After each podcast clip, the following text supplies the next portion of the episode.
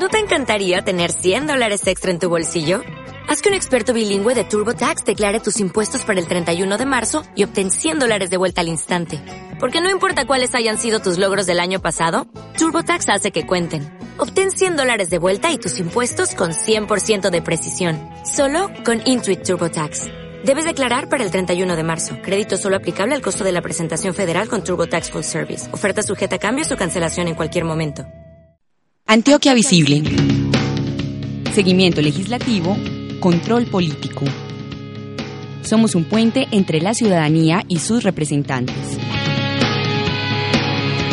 Ejerce tu derecho de saber qué están haciendo los congresistas. Antioquia Visible en acústica, emisora web de la Universidad EAFIT. Un cordial saludo a todos nuestros oyentes y bienvenidos nuevamente al programa radial de Antioquia Visible, programa permanente del Centro de Análisis Político del pregrado en Ciencias Políticas de la Universidad de AFIT. Nuestro programa es transmitido por Acústica, emisora web del pregrado en Comunicación Social de la misma universidad.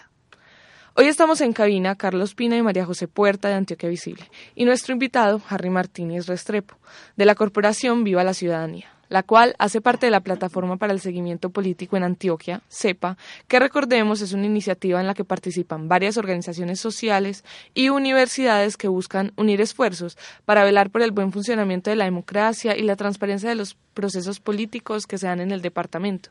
Bienvenido. Hola, buenos días. Muchas gracias por la invitación de nuevo a este programa. Bueno, hola Harry, hola Carla. Entonces, el objetivo del programa de hoy será conversar acerca del desarrollo del Fast Track y que se dio el año pasado, pues en el año legislativo, y también sobre la conducta o comportamientos que tomaron pues los congresistas, en especial los antioqueños, respecto a esta medida. Pues cabe recordar que el Fast Track es una medida mediante la cual se hace posible legislar con un número menor de debates, pues a los que normalmente son necesarios. En el caso de las leyes ordinarias que, eran de cuatro debates pasaron a dos debates necesarios y los actos legislativos que usualmente necesitan ocho pasó a cuatro. Con esta medida se harían reformas constitucionales y leyes plenamente relacionadas con la implementación del proceso de paz eh, entre la guerrilla de las FARC y el gobierno, como por ejemplo la ley de amnistía, que es muy importante para el buen desarrollo de la dejación de armas. Mm, Harry, ya entrando en materia, ¿Podrías darnos una especie de recuento sobre el Fast Track y qué ha propiciado hasta ahora la implementación del acuerdo? Mira, hay que tener en cuenta alrededor de esto del trámite legislativo rápido, Fast Track, como lo, como lo hemos adoptado de otras lenguas, eh, la importancia que tiene para la eficacia, para el éxito o fracaso de un proceso de paz los primeros años de su implementación. Es decir, si bien es cierto, el proceso de paz con las FARC está pensado para que su primera fase sea por lo menos a 15 años, ¿cierto? Lo que, lo que han demostrado otros procesos de paz en el mundo es que los primeros dos o tres años muestran claramente qué tanto éxito o qué tanto fracaso va a alcanzar un proceso de paz. Con eso en mente, los negociadores lo que hicieron fue, bueno, con eso en mente y además teniendo en cuenta los tiempos que tenemos en términos electorales en Colombia, es decir, que estábamos firmando un acuerdo de paz con un año o año y medio de las, de la, del mandato del presidente de turno, pues lo que hicieron fue buscar una herramienta que permitiera potenciar y hacer de manera eficaz los, los cambios más sustanciales del acuerdo eh, rápidamente, ¿no es cierto? Por eso, por eso se propuso y se implementó el trámite legislativo rápido.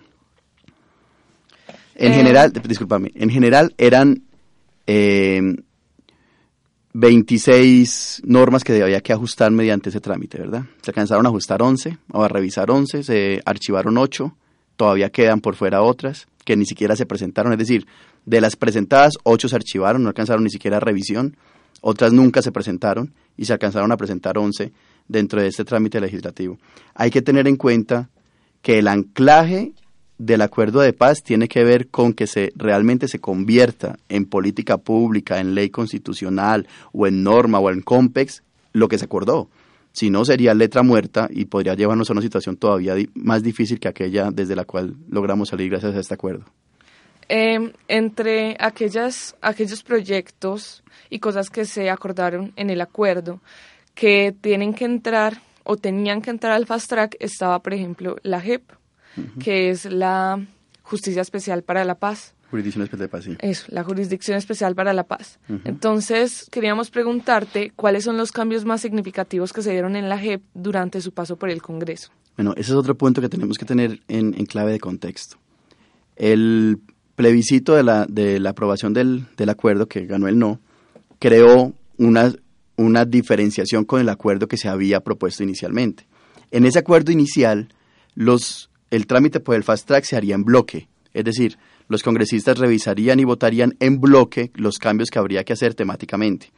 Pues bien, después del plebiscito y como parte de la victoria del no, esto ya no se hizo en bloque, sino que se hizo punto por punto. Para el caso particular de la JEP, a mi manera de ver o a la manera de ver de las organizaciones, de muchas organizaciones sociales, fue, fue bastante nefasto, bastante malo, porque lo que hizo fue que se empezara a revisar de tal manera cada uno de los puntos que hacían parte de la constitución propia de la JEP que se perdió o al menos se distorsionó el sentido que tenía. Recordemos que la Justicia Especial para la Paz lo que busca hacer, la, Jurisdicción Especial de Paz, perdón, lo que busca hacer es precisamente crear un mecanismo de tránsito de los actores armados, todos los actores armados vinculados al conflicto armado y a la guerra entre las FARC y el Estado, pero además todos los que estaban alrededor, que permitiera, primero, satisfacer la justicia, segundo, alcanzar niveles aceptables de reparación, que era lo más importante con la centralidad de las víctimas, pero además buscar la verdad. Lo que sucedió, por ejemplo, con la parcial entrada de las Fuerzas Armadas, porque quedó de manera parcial, pero además con la salida de los terceros eh, aportantes o financiadores, nos quedó en una situación donde difícilmente vamos a alcanzar esos tres puntos que eran tan importantes y, se habían pensado desde el acuerdo mismo. Aparte, eh, vale la pena como anotar también que, según tengo entendido, la JEP propiciaba eh, que las jurisdicciones y la justicia eh, se dieran para la paz de una manera, como decirlo, de una manera no vengativa, en una lógica más de reconciliación, en una lógica de que son actores armados, no de que uno tiene la razón u otro no la tiene, o que unos son los malos y otros son los buenos, sino en una lógica de reconciliación para no generar problemas futuros por castigos eh, parciales a partes de los actores armados. Y entonces la JEP en este sentido aceptaba implícitamente que todos tienen eh, su culpabilidad y su granito de arena en este conflicto tan largo. Eh, bueno, cambiando un poco de tema, sabemos que los congresistas tuvieron un cambio en su actitud muy curioso de la primera legislatura del año pasado a la segunda legislatura. Entonces queremos preguntar a qué crees que se deba el cambio repentino de actitud de una legislatura a la siguiente, recordando que en esta última se dio una detención por parte de los parlamentarios respecto a la aprobación de los proyectos. Mire, ese es probablemente el riesgo que tiene cualquier proceso de democratización en Colombia, no solamente la paz que ya es un proceso de democratización. Tengamos en cuenta que la paz se, fundamenta precisamente en ampliar la democracia en el país, ¿cierto? Pero cualquier proceso, además del de la paz, tiene la talanquera de, las, de los intereses propios de nuestros políticos, lo cual es perverso, dicho en una democracia, pero pues es lo que tenemos, es lo que, es lo que hay. Obviamente el cambio de la actitud de los parlamentarios en la votación entre la primera jornada del fast track y la segunda tiene que ver con la cercanía de las elecciones y también tiene que ver con una, digamos, em, con, que paró el gobierno nacional de meter la fuerza que estaba metiendo en el trámite en el Congreso, fundamentalmente da, por aquello que han llamado la mermelada, pues, y, y la presión que se da sobre sus congresistas. Un ejemplo, la salida de, del ministro Cristo para buscar su campaña presidencial bajó un poco la, la presión del gobierno sobre los congresistas en busca de que votaran favorablemente los artículos de, de la paz. Pero además los propios intereses de los congresistas, pensado en clave de sus necesidades electorales, pues les creó una posición frente a ello. Eso realmente es, es una de las condiciones que más afecta a la democracia en Colombia, que en este caso afectó a la paz, pero que nos afecta en todos los sentidos. Es decir, tengamos en cuenta que los, todas las grandes decisiones de este país que, se han presentado para trámite legislativo han estado mediadas por intereses particulares de los políticos. Recordemos, por ejemplo, la reforma a la justicia o la reforma a la salud, que cuando se presenta el proyecto termina debatiéndose por pequeñeces, pero que, que va por debajo de cuerda en realidad es el interés del político por votar y no el bien común, que es el sentido por el cual existe un Congreso en un país democrático. Bueno, y ahondando en este tema, o sea, ¿cuál ¿qué tan grande fue esa relación entre que ya se estuvieran pues o sea, la diferencia que hay entre la, de la actitud que eran las dos legislaciones y que ya vayamos a entrar, pues, o estemos en esta época electoral, pues, que ya estén tan cerca. Mire, si usted lo nota, el tema de, la paz o el tema de la salida negociada del conflicto armado es un tema tan delicado que genera tantas posiciones en la opinión pública que los políticos que hoy están haciendo campaña para lograr una, una curul, ya sea en el Congreso de la República o harán campaña para la presidencia de la República, salvo que, se, que, que, quieran adoptar una posición clara frente a ello, como sucede en muy pocos casos, tratan de obviar el tema, tratan de no tocarlo, precisamente porque buscan tener votos de los que están de acuerdo y de los que no, porque la polarización llegó a tal, pues es que el, el plebiscito nos mostró el nivel de polarización frente a ese tema que, que hay en este país. Eso es, realmente es triste. Si, si uno revisa la constitución colombiana, el primer mandato, el mandato que se le da a la sociedad, a sus gobernantes, es la búsqueda incansable de la paz. Está ahí, está la, lo planteamos en la constitución. Sin embargo, por un interés electoral, por un interés de cuántos votos logro mover con, este con el discurso de la paz o con mi actitud frente a la paz, pues algunos que están de acuerdo con, con por ejemplo, implementar el acuerdo de paz o sacar adelante un acuerdo con el ELN a pesar de todas las dificultades, pues no lo, no lo hacen de frente o muy públicamente porque temen el, perder caudal electoral con los que no lo están.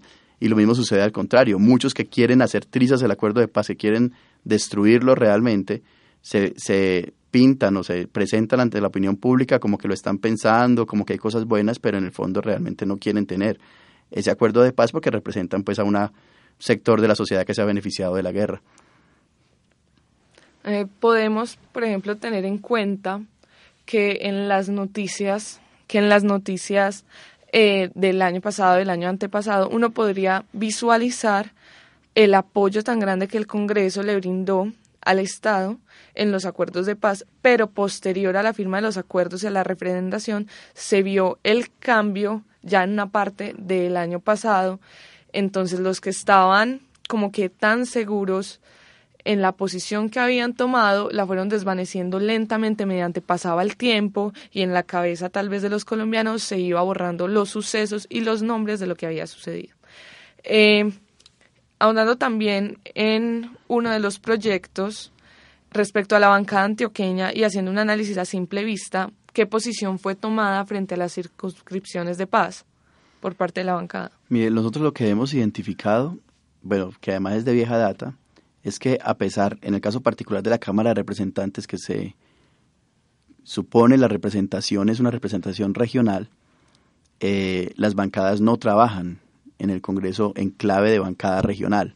Es decir, difícilmente uno puede hablar en términos generales de la bancada antioqueña. Las, los, nuestros congresistas trabajan más en clave de bancadas partidarias o partidistas, ¿cierto? Es decir, de bancadas de partido, con intereses de tipo nacional. Entonces uno puede encontrar diferencias entre los actuar, en, en, el actuar de diferentes congresistas, aunque sean antioqueños, según las posturas políticas de su, de su partido. Sería difícil decir la bancada antioqueña en pro o la bancada antioqueña en contra, ¿cierto? O la bancada de cualquier departamento. Lo cierto es, eh, sí es que en general, bueno, teniendo en cuenta que además hay una gran fuerza pues del centro democrático y que es uno de los partidos que está más abierto, que está no, que ha expresado de manera más abierta y, con mayor fuerza su oposición a la salida negociada del conflicto. Eh, lo cierto es que ahí sí hubo una presión gigantesca porque no existiera esa importantísima representación en el Congreso, que es, que es curioso. Es decir, si uno lo viera desde afuera le parecería hasta absurdo. ¿Cómo es posible que un país piense que no, es, no merece representación en el Congreso víctimas de, de la violencia, que además son víctimas, entre otros muchos motivos, por la ausencia de la representación que han tenido en el Congreso. Ese es uno de los motivos por los cuales son víctimas. Es decir, uno de los motivos por los cuales grandes territorios de este país han sido víctimas es porque no han tenido quien hable por ellos en el Congreso, porque no han tenido representación en el Estado, porque ha habido una ausencia del Estado, eso está sobrediagnosticado en toda parte. Sin embargo, nuestro Congreso calculó que en esos lugares no habían víctimas sino guerrilleros. Escuché varios discursos diciendo que esas curules serían una representación más para excombatientes o guerrilleros que no se habían desmovilizado o para la misma guerrilla ya desmovilizada, cuando como, si negaran la existencia de una tragedia la, existencia de unas víctimas que además están buscando, que se han organizado, que han superado la guerra y que ahora lo mínimo que podríamos dar en clave de reparación y además para poder mejorar la democracia en nuestro país y alcanzar la paz es darle representación y darles voto en el Congreso. Mm, bueno, con esto a mí se me viene una imagen a la cabeza que es precisamente de un video que circuló mucho en las redes sociales del Día de las Víctimas, donde las víctimas van a dar su discurso en el Congreso y los congresistas están concentrados en otras actividades y no están prestándole atención al discurso que está brindando las víctimas, que es una falta de respeto muy grande.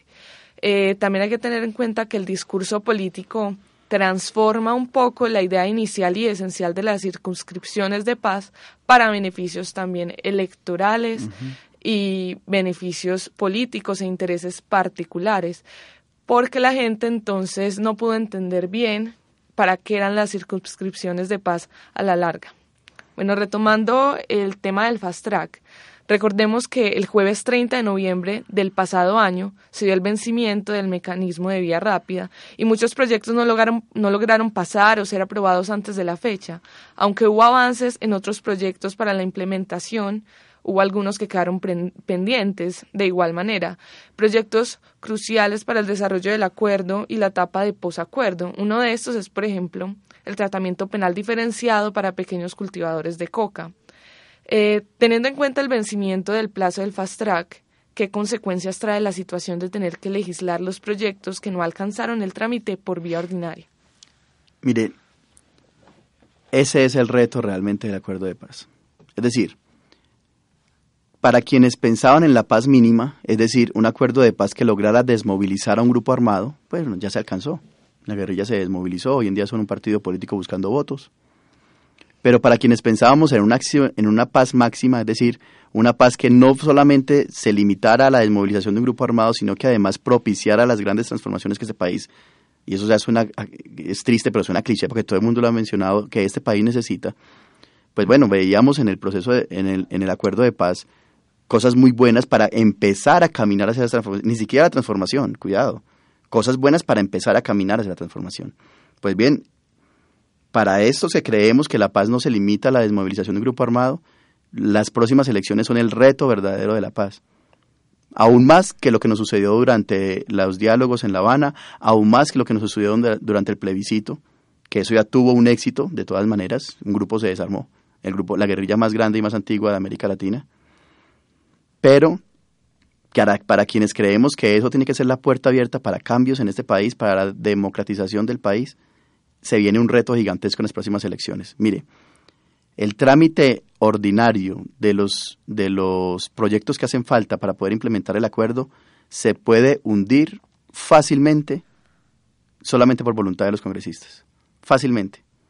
Lo hemos visto con cuántos proyectos. Es decir, el trámite ordinario solamente con que vos logres que congresistas no vayan, no, no haya quórum, lo hundís en un momento específico del trámite. Es decir, necesitamos que queden en el Congreso y que queden en la presidencia personas que quieran sacar esto adelante. Si no, de verdad, la implementación del acuerdo está en vilo.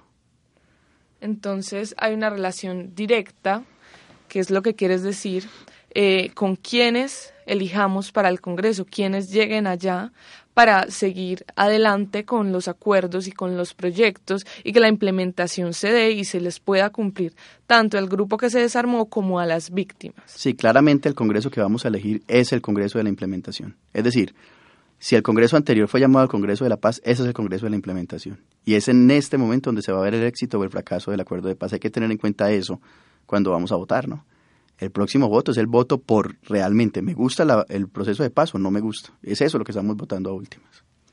Entonces, eh, ya pensando como en la próxima legislatura, pues, o los nuevos congresistas que comienzan, eh, ¿cree usted que va a haber como alguna, pues, priorización de los, de, de, de de estos puntos que quedan faltando en el acuerdo de paz? O sea, si va a tener como prioridad en la agenda legislativa o simplemente los van a dejar ahí archivados por un momento. Eso depende fundamentalmente de quién gane la presidencia.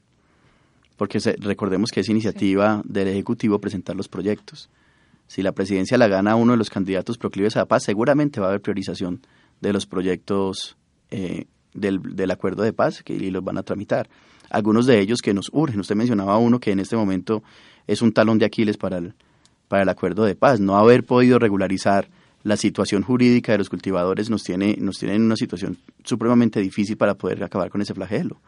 Lo que nos pasó con las circunstancias especiales de paz es un ejemplo también de eso. Entonces, depende mucho de eso. Es decir, en esta, en esta elección de congresistas y de presidencia se está jugando realmente el acuerdo de paz. Bueno, y ya volviendo pues como a retomar el tema del fast track como tal, ya como un mecanismo jurídico pues que se utilizó para la implementación del acuerdo, ¿qué tan efectivo fue a la hora como de ayudar a una mejor implementación?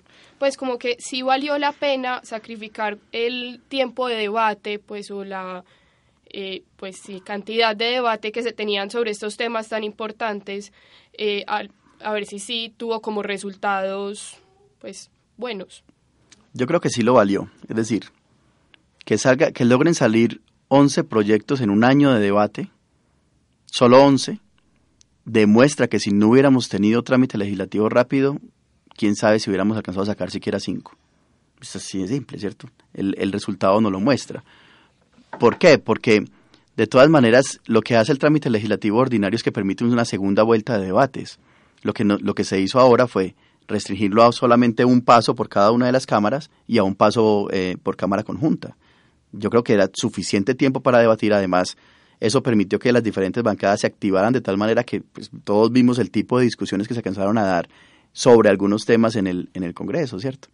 Y aún así solamente se lograron sacar 11. Yo creo que fue una buena apuesta, que valió la pena. Creo que le hizo falta al gobierno ser más activo, más propositivo en la presentación de los proyectos. Muchos de ellos no llegaron solamente porque el gobierno no los presentó y no porque no tuvieran trámite en el Congreso.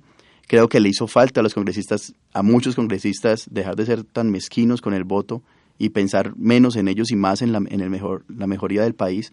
Pero también soy un convencido que muchos congresistas que estaban, por ejemplo, en contra del acuerdo, pues argumentaron cosas muy válidas y se dieron discusiones muy valiosas que permitieron modificar, no sé, no sabría yo si mejorar es la palabra, pero al menos sí modificar eh, aquellas cosas que sobre las cuales tenían dudas en los trámites que se aprobaron. Ya una pregunta para finalizar es si cree usted que el fast track pueda volver a ser usado en el Congreso en otro contexto, que no sea, por ejemplo, para el proceso de paz con las FARC, como ya fue usado, sino en otro contexto de reforma constitucional. Por ejemplo, en este momento hay revuelo mediático sobre una posible reforma a la, a la justicia y una reforma eh, a la jurisdicción eh, por el problema de corrupción tan grande que hemos tenido, por la ola de corrupción como el cartel de la toca, ¿es que Sí, y no en los carteles del SIDA y cartel de la hemofilia y carteles de lo que quiera, casi todos vinculados con políticos actuales, ¿no? Pues mire, lo que nos ha mostrado la historia es que estas, este tipo de decisiones tienden a repetirse. Probablemente veamos proyectos para implementación de trámite legislativo rápido sobre temas específicos.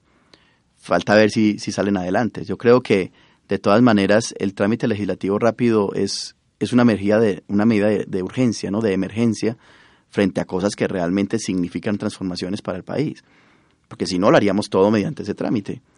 Eh, probablemente hayan, seguramente de aquí en adelante, algunas propuestas para mantenerlo sobre temas específicos, pero yo veo realmente difícil que, a no ser que sea para grandes transformaciones en el país eh, se ello, se dé un trámite legislativo sobre otro tema. Bueno, eh, ya se nos acabó el tiempo. Muchas gracias, Harry, por acompañarnos el día de hoy y de estar en esta charla tan enriquecedora. Esperamos tenerlo con nosotros nuevamente para que nos cuente más sobre los procesos políticos que se están llevando a cabo en el país. A ustedes, muchas gracias por la invitación. Muchas gracias, como siempre, a nuestros oyentes por acompañarnos en esta nueva emisión. Los invitamos muy especialmente a seguir a los diferentes organismos y corporaciones que conforman la CEPA arroba con ciudadanía, y arroba viva la ciudadanía, arroba Moe Colombia, arroba Corp Región, arroba Mujeres que Crean y arroba IPC Oficial, para estar pendientes de sus próximas actividades. Para más información sobre Antioquia Visible pueden visitar nuestra página web del programa que es antioquiavisible.org Síganos también en Twitter como arroba antvisible para que estén al tanto de nuestros contenidos sobre actualidad política de los congresistas antioqueños y también sobre seguimiento, actividad y comportamiento legislativo. Un feliz día. Antioquia Visible. Seguimiento legislativo, control político. Somos un puente entre la ciudadanía y sus representantes. Ejerce tu derecho de saber qué están haciendo los congresistas. Antioquia Visible en acústica, emisora web de la Universidad EAFIT.